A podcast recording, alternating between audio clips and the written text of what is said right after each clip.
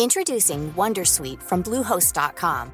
Website creation is hard, but now with Bluehost, you can answer a few simple questions about your business and get a unique WordPress website or store right away. From there, you can customize your design, colors, and content. And Bluehost automatically helps you get found in search engines like Google and Bing.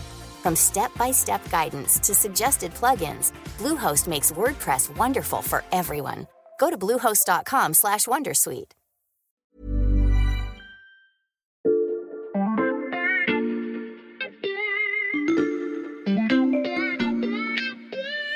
Salut, c'est Xavier Yvon. Nous sommes le jeudi 27 avril 2023. Bienvenue dans La Loupe, le podcast quotidien de l'Express. Allez, venez, on va écouter l'info de plus près. Chemisette blanche et micro en main, Écoutez, euh, j'avais préparé un discours de défaite, moi. Euh, moi, je dis bravo à vous. c'est un François Ruffin désormais député qui s'adresse aux électeurs de la première circonscription de la Somme en cette soirée ensoleillée de juin 2017. François Ruffin a grandi ici, à Amiens. Une mère femme au foyer et un père cadre chez Bonduel. Le jeune François aurait déjà pu faire de la politique, mais il choisit plutôt d'être journaliste. À 24 ans, il fonde son journal satirique, Fakir. Et dès le début de sa carrière, il se fait remarquer en publiant un livre, Les petits soldats du journalisme, dans lequel il critique les méthodes enseignées dans son école. Dans tous ses articles, François Ruffin s'engage Je pense que ça fait 20 ans que j'essaie de représenter les gens, de leur donner un visage, de rapporter leurs propos, parler avec eux, pour eux et tout ça. Donc je l'ai fait d'abord dans un journal. avant de voir plus grand.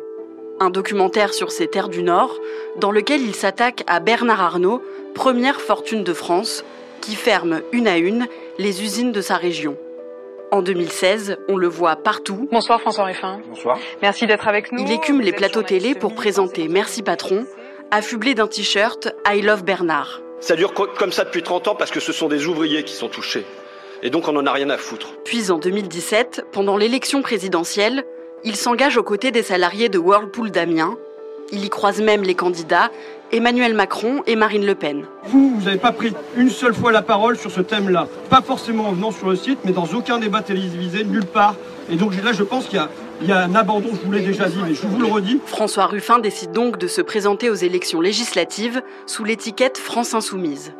Il troque alors ses t-shirts et autres blousons en cuir pour une chemise et une veste bleue et s'installe à l'Assemblée nationale où il a trouvé depuis six ans une nouvelle tribune pour mener ses combats. Chers collègues marcheurs, je vous le demande avec solennité. Vous n'avez pas honte Si vous ne connaissiez pas très bien le parcours de François Ruffin, vous voici désormais au point. Et dites-vous que ce portrait pourrait comporter un nouveau chapitre en 2027. Car le candidat qui parviendra à unir la gauche pour la prochaine élection présidentielle, c'est peut-être lui, François Ruffin. C'est en tout cas ce que commencent à dire certains électeurs dans un sondage exclusif pour l'Express. Le député en est conscient, il place ses pions et tente de devenir présidentiable, mais la figure tutélaire de Jean-Luc Mélenchon n'est pas loin, et ce dernier a déjà prouvé qu'il ne fallait pas l'enterrer trop vite. Dans le camp des insoumis, les grandes manœuvres ont déjà commencé.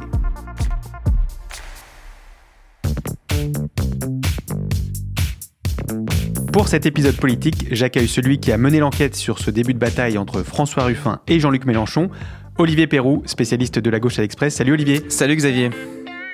Avant d'entrer dans les détails du sondage, je suis un peu curieux Olivier. Comment t'es venue l'idée de t'intéresser au match Ruffin-Mélenchon?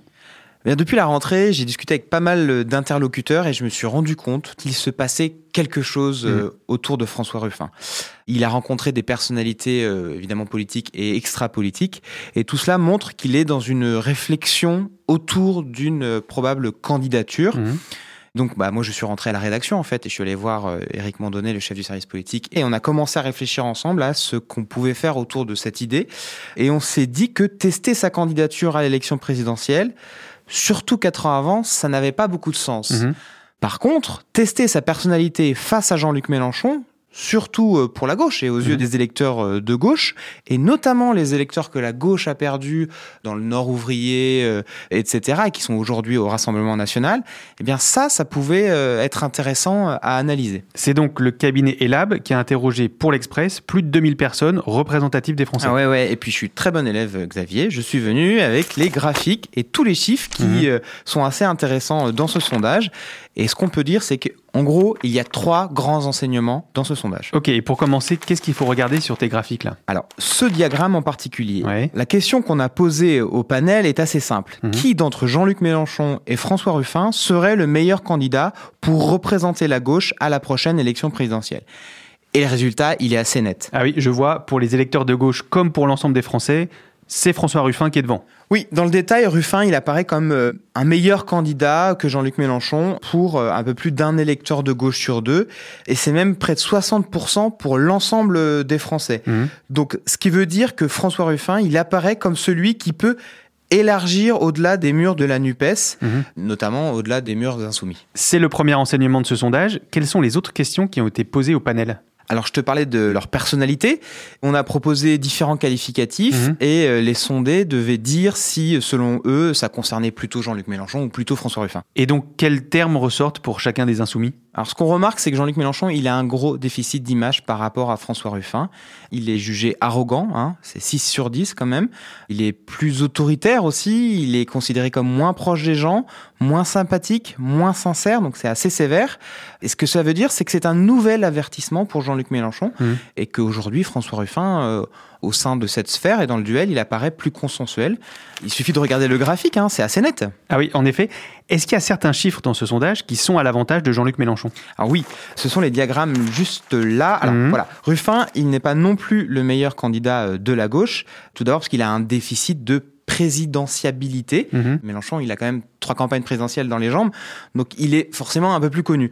On sait ce qu'il pense notamment sur des sujets type l'économie, l'international et la sécurité, où Mhm. là, il est un peu plus reconnu que François Ruffin, il est plus présidentiable que François Ruffin sur ces sujets-là. Hmm. En gros, ce qu'on comprend, c'est que le peuple de gauche, comme on dit grossièrement, il regarde s'il y a d'autres alternatives que Jean-Luc Mélenchon, qui Mm. quand même, depuis 2017, est euh, un peu euh, l'unique choix, euh, en tout cas pour jouer la gagne à gauche. Mm. Pour autant, ce peuple de gauche-là n'a pas tourné la page Mélenchon. Ça, c'est pour les différences entre les deux hommes. Est-ce que le sondage révèle des points communs? Oui, parce qu'il y a une grande leçon dans ce sondage, c'est que ni Jean-Luc Mélenchon, ni François Ruffin ne convainquent totalement les Français. Mm. On a entre 58 et 72% des Français interrogés qui estiment qu'ils ne sont crédibles ni sur la réduction des inégalités sociales, ni sur l'amélioration Mm. du système de santé, ni sur l'amélioration du système des retraites, ni sur la sécurité, ni sur l'immigration, ni sur l'éducation. Mhm. Ça fait beaucoup. Mais surtout, il n'y a aucun de ces deux hommes qui ne parvient à retrouver de l'aura aux yeux de l'électorat perdu de la gauche, Mhm, dont je parlais tout de suite. tout à l'heure, ouais. Exactement, ceux qui votent euh, Marine Le Pen euh, et le Rassemblement euh, national. Et chez ces électeurs-là en particulier, François Ruffin et Jean-Luc Mélenchon créent du rejet au mieux de l'indifférence. Cela signifie globalement que il y a encore beaucoup de travail à gauche pour quiconque voudrait tenir le drapeau à la prochaine élection euh, présidentielle. Il y a donc encore beaucoup de travail à gauche, ce sondage de l'Express le confirme. Et le premier chantier, c'est de trouver la personnalité qui réussira à unir cette gauche en 2027. Et c'est là que la démarche de François Ruffin est assez intéressante parce qu'il fait euh, le même constat. Il voit bien que pour le moment, à gauche, il n'y a aucune alternative à Jean-Luc Mélenchon. Hmm. Mais pourtant, Jean-Luc Mélenchon ne fait pas gagner la gauche. Même unie, aujourd'hui, la gauche, elle fait 26%. C'est quand même le pire score de son histoire. Il fut un temps où la gauche unie, elle faisait au pire 30-32%. Le match Mélenchon-Ruffin est donc lancé, le député de la Somme se prépare et il affûte particulièrement un sujet, l'immigration.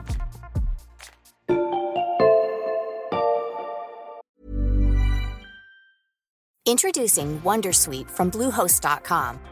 Website creation is hard, but now with Bluehost, you can answer a few simple questions about your business and get a unique WordPress website or store right away. From there, you can customize your design, colors, and content. And Bluehost automatically helps you get found in search engines like Google and Bing. From step-by-step guidance to suggested plugins, Bluehost makes WordPress wonderful for everyone. Go to bluehost.com/wondersuite.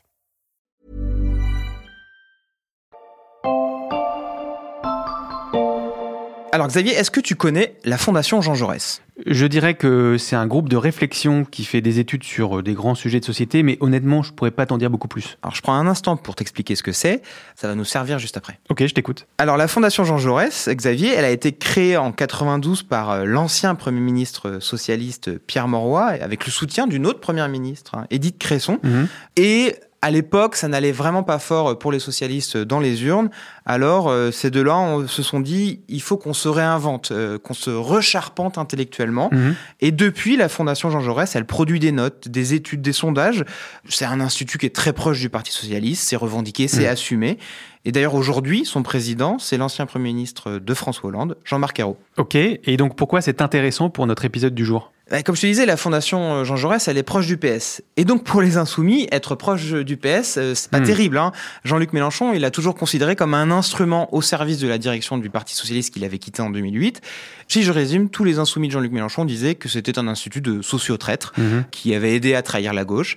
Et donc, il fallait se tenir à distance de cette fondation, qui est installée dans un bel immeuble au fond d'une cour dans le 9e arrondissement de Paris. On y a croisé quelqu'un, en fait, là-bas. Je te le donne en mille. François Ruffin? Exactement. Et pourquoi il s'y est rendu? Eh ben, le sondage le montre bien. Ruffin, il a un déficit. Il est député reporter. Mhm. Il cite euh, des anonymes, des badauds, dès qu'il intervient pour justifier son propos politique. Mais ça ne suffit pas pour être candidat. Pour être candidat, il faut se charpenter intellectuellement. Et lui-même le dit. Hein. Quand je l'ai vu, c'est ce qu'il m'a confié. On part du réel, du reportage social qui devient un discours politique grâce au concept, aux analyses des intellos. Mhm. Il faut des jambes pour courir, un nez pour sentir le pays et un cerveau pour métaboliser. Et on l'a vu en décembre à la Fondation euh, Jean Jaurès pour un séminaire sur l'immigration. Donc il était venu métaboliser sur l'immigration. Et qu'est-ce qu'on t'a raconté sur ce séminaire? Ruffin, il n'est pas venu, euh, comme n'importe quel autre élu, faire un, un grand discours avec des grandes phrases. hein. Les participants au séminaire, ils ont été assez étonnés d'ailleurs de voir un député qui ne faisait pas le sachant en fait et qui Hmm. était vraiment à l'écoute. On m'a raconté un peu ce séminaire et euh, on m'a dit bah ils étaient- voilà on était surpris de le voir prendre énormément de notes dans son petit cahier à spirale là comme un écolier et en fait sa démarche c'est euh, à des fins d'offrir un autre discours sur l'immigration et l'intégration à gauche que ce qui est offert aujourd'hui. Un autre discours sur l'immigration, mais pourquoi? On va pas se cacher que l'immigration aujourd'hui, c'est devenu un sujet illicite à gauche. C'est-à-dire qu'on évite d'en parler parce qu'il est un peu trop inflammable. Mais Ruffin, lui, il estime qu'il faut s'en emparer sans euh, forcément courir euh, derrière l'extrême droite. Et d'ailleurs, Mhm. il en parle dans son livre Je vous écris du fond de la Somme. Il raconte un peu euh, des électeurs de gauche, ces électeurs de gauche, qui lui ont dit frontalement euh, il y a beaucoup d'immigrés. Sur ce sujet-là, sur l'immigration, lui, euh, François Ruffin, il voulait affronter Darmanin dans une grande interview, parler de la dimension et de la nécessité d'une meilleure intégration, notamment sur le plan euh, professionnel, sur le monde du travail. Il voulait parler de la répartition euh, territoriale euh, des immigrés. Mais c'est pas le seul sujet sur lequel François Ruffin veut travailler. Il a compris que la gauche souffre d'un énorme problème sociologique. Le fait d'éviter un peu ces sujets, notamment l'immigration, l'intégration ou, la laïcité, quand Jean-Luc Mélenchon dit la police tue, toutes les agitations un peu permanentes qu'on a vues à l'Assemblée euh, nationale de la part des insoumis, et y compris la sienne il y a Mhm. quelques années, parce que c'était un agité, euh, François Ruffin, il a compris que ben, tout ça, c'est un peu contre-productif aux yeux des électeurs de gauche. Et donc, il a travaillé sur sa nouvelle façon de faire de la politique. On comprend, Olivier, que François Ruffin travaille beaucoup pour se montrer présidentiable. Ouais, alors je te coupe un instant. D'ailleurs, tous ceux que j'ai interrogés euh, pour l'enquête et même ses détracteurs disent que c'est un énorme bosseur, une vraie machine de travail. hein. Jour et nuit, il écrit beaucoup, quitte à user un peu ses collaborateurs. hein. Ça, c'est ce que te dit son entourage. Mais toi, quand tu lui as parlé de 2027, qu'est-ce qu'il t'a répondu? C'est ça qui est intéressant. En fait, il y a deux François Ruffin dans ces Mhm. moments-là. Il y a le premier que j'ai vu de manière officielle. On a fait une interview. euh, il nous dit euh, c'est pas le moment de parler de ça. La présidentielle, c'est dans quatre ans, c'est dans longtemps. Il faut être dans le collectif. Et il nous explique que les Français, ils en ont marre d'entendre parler d'un sauveur, que le temps n'est plus aux hommes présidentiels. On l'a vu avec Emmanuel Macron, euh, qui se voulait jupitérien. On le voit avec Jean-Luc Mélenchon, euh, qui est euh, l'homme unique à gauche. Et en gros, ces deux hommes ont montré les limites de l'exercice du sauveur de ces dernières années. Il faut être dans le collectif, donc il construit une équipe. Oui, il se rapproche des insoumis fâchés, enfin ceux qui se sont fâchés avec Jean-Luc Mélenchon, Mm. Alexis Corbière, Clémentine Autain, Éric Coquerel, Raquel Garrido, mais pas que. Il y a aussi les socialistes qui sont un peu en vogue en ce moment. euh, Jérôme Gage, euh, Boris Vallaud. euh, il y a des communistes. Mhm. Il y a quelques écolos, mais c'est encore assez rare. Bref, mais personne vraiment ne confirme qu'il est en train de construire une écurie autour de François Ruffin. Ni lui, il le dit pas non plus. hein. Mhm. Ce qu'il cherche à faire, c'est réouvrir les fenêtres de l'alternative. Et je te cite euh, Sébastien Jumel, qui est Mhm. député communiste et son seul ami aujourd'hui chez les députés. Il dit son poste préféré euh, au football à François, ce n'est pas arrière-gauche, mais numéro 10. Numéro 10, donc meneur de l'équipe, mais aussi en général la star. Et oui, et c'est là qu'arrive le deuxième Ruffin que j'ai rencontré de manière un peu plus informelle, hein, Mhm. euh, en off comme on dit. Il comprend, il accepte, il embrasse les règles du jeu d'une élection présidentielle sous la Ve République. Il sait très bien qu'à la fin, il ne peut y en avoir qu'un. Hmm. Et donc, il y a une forme de contradiction entre appeler un collectif et être conscient de la réalité d'une élection euh, présidentielle. Il me l'a dit, il croit qu'il faut de l'ego, une dose plus que suffisante d'orgueil pour être candidat. Et ça tombe bien, hein, parce que François Ruffin, il a une assez haute opinion de lui-même. Mhm. À la fin, il sait, il dit que ce sera lui contre quelqu'un d'autre. Il n'y aura pas de place pour plusieurs candidats euh, de gauche. De la place pour un seul candidat. Ça tombe bien, Jean-Luc Mélenchon l'a dit, il souhaite être remplacé pour les élections. Et on a d'ailleurs cru voir un passage de relais entre lui et François Ruffin il y a quelques jours, quand le leader insoumis a écrit dans un tweet François est prêt. Oui, alors attention, il faut sans doute se méfier de ce passage de relais sur Twitter et surtout ne pas enterrer le chef des insoumis.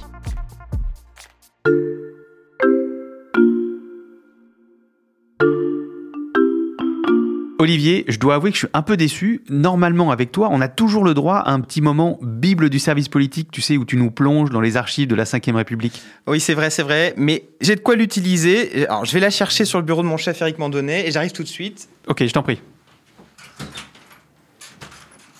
Voilà. Alors, hop Et voilà, j'ouvre au début des années 90. Alors, à cette période, François Mitterrand est encore à l'Élysée, mais on peut dire que c'est le début de la fin. Et oui, et moi j'ai remarqué qu'il y avait une jolie comparaison à faire entre Jean-Luc Mélenchon, qui joue un peu les François Mitterrand de cette Hmm, époque. Comment ça? Eh bien, ce sont deux personnages de la politique dont on peut dire qu'ils sont des monarques politiques, Mm. c'est-à-dire qu'ils ont une haute opinion d'eux-mêmes. Et de fait, il est difficile d'être le dauphin de ces monarques. Mm. On n'aime pas trop parler chez Jean-Luc Mélenchon et François Mitterrand de ses héritiers. Et il suffit de regarder ces photos là de Mitterrand avec Fabius, Mhm. Mitterrand avec Chevènement, Mitterrand ici avec Jospin ou encore avec Jacques Land. Et à tout cela, il leur disait au début des années 90 tiens-toi prêt. Et tous les successeurs potentiels du Mitterrand, eh bien, ils se sont battus entre eux et même sur sa tombe. Donc, si je te suis bien, c'est ce qu'a fait Jean-Luc Mélenchon dans ce fameux tweet qui ressemble à un passage de relais. Exactement, c'est un tweet quand même très piégeux et même manœuvrier. Hein. Mm. Mélenchon, il se méfie euh, de François Ruffin, donc il le jette dans le grand bain de la succession, dans le grand bain de l'élection présidentielle, quatre ans trop tôt. Il lui dit, bah vas-y, on va voir comment tu nages. Mhm. Et même dans les rangs de la France insoumise, ou chez les proches de Jean-Luc Mélenchon, on a été un peu surpris de ce tweet. Clémentine Autain, dans mon enquête, elle m'a confié qu'elle trouvait étrange qu'il adoube François comme notre futur candidat après l'avoir euh, écarté de la direction de la France insoumise. C'est pour le moins une contradiction. Mhm. Quand on interroge tous ces gens sur François Ruffin, on a souvent une moue disant oui, mais moi aussi je peux le faire, moi aussi je Mm. pourrais être candidat euh, potentiel. Donc voilà, Jean-Luc Mélenchon, il jette Ruffin en pâture en espérant une guerre d'ego à gauche, et puis à la fin, c'est lui qui viendra calmer tout le monde, ce sera lui le sauveur. Et François Ruffin, lui, il en pense quoi? Ruffin, en privé, et devant quelques amis, quand on lui a rapporté ce tweet, il a lâché un grand soupir d'agacement, il a dit « mais ce truc, je m'en serais bien passé Mhm. Ce tweet l'a embarrassé, hein. Libération, qui a fait sa une sur François Ruffin, justement sur son ambition présidentielle aussi. Il y avait son portrait en pleine page euh, de Libération. Il a confié à la journaliste, mais euh, c'est un peu tôt, non? Mhm. Tout cet épisode nous montre qu'il y a de la méfiance entre Jean-Luc Mélenchon et François Ruffin, une amitié feinte et l'envie régulière, viscérale même, j'ai envie de dire, Mhm. de torpiller l'autre et de s'en libérer. Tu as des exemples de cette relation de méfiance entre Ruffin et Mélenchon? Il y a plusieurs exemples. En 2018, pour l'anniversaire du président de la République, François Ruffin organise la fête à Macron, qui Mm. était censée être une grande manifestation dans la rue de Paris et qu'il voulait apolitique, c'est-à-dire sans couleur des partis politiques de gauche. Euh, il fallait juste marcher de manière festive, etc.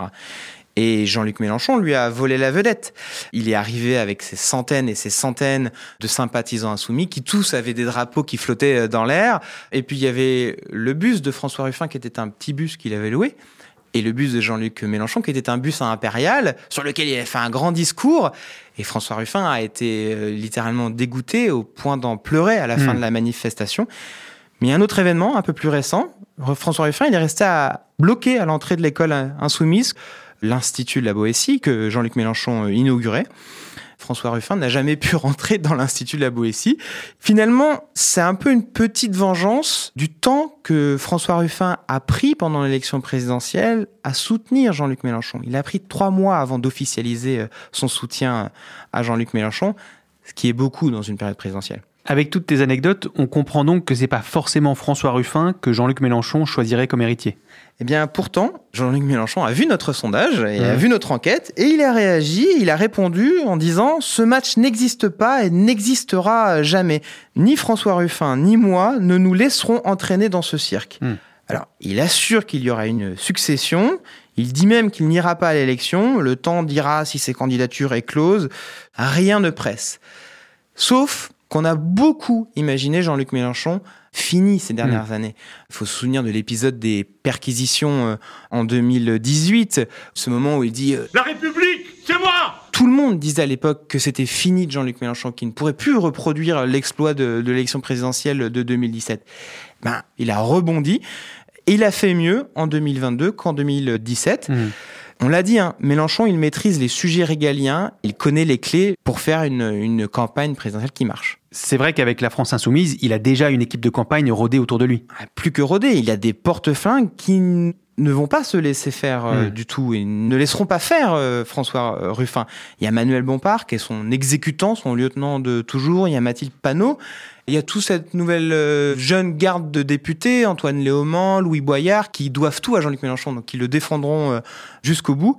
Mais il y a surtout le nerf de la guerre. L'argent. Et oui, et pour la France insoumise, c'est un vrai pactole de campagne. hein. 71 députés, c'est beaucoup, beaucoup d'argent euh, qui est envoyé au, au parti. Je rappelle juste que l'État donne de l'argent après les élections législatives en fonction des résultats faits par euh, les partis politiques. Et Jean-Luc Mélenchon, c'est un peu un écureuil hein, qui garde l'argent en vue des prochaines campagnes. Et avant que Jean-Luc Mélenchon ne libère ce butin de l'élection législative de 2022 pour les mettre dans les poches de François Ruffin, eh bien, il va falloir y aller. La succession entre Jean-Luc Mélenchon et François Ruffin pour représenter la gauche en 2027 est donc loin d'être faite. On va suivre avec toi les candidatures à venir. Merci Olivier. À bientôt Olivier Perroux, journaliste au service politique de l'Express. Sa grande enquête ainsi que les détails du sondage Elab sont à retrouver sur notre site et dans le magazine En kiosque aujourd'hui. Quant à La Loupe, c'est un nouvel épisode du lundi au vendredi dès 6h du matin. Alors pour ne rater aucun de nos podcasts, pensez à nous suivre sur votre plateforme d'écoute, par exemple Deezer, Apple Podcast ou Spotify. Et si ça vous plaît, vous pouvez nous mettre des étoiles et laisser des commentaires. Cet épisode a été écrit par Charlotte Barris, monté par Ambre Rosala et réalisé par Jules Cro. Retrouvez-nous demain pour passer un nouveau sujet à la loupe.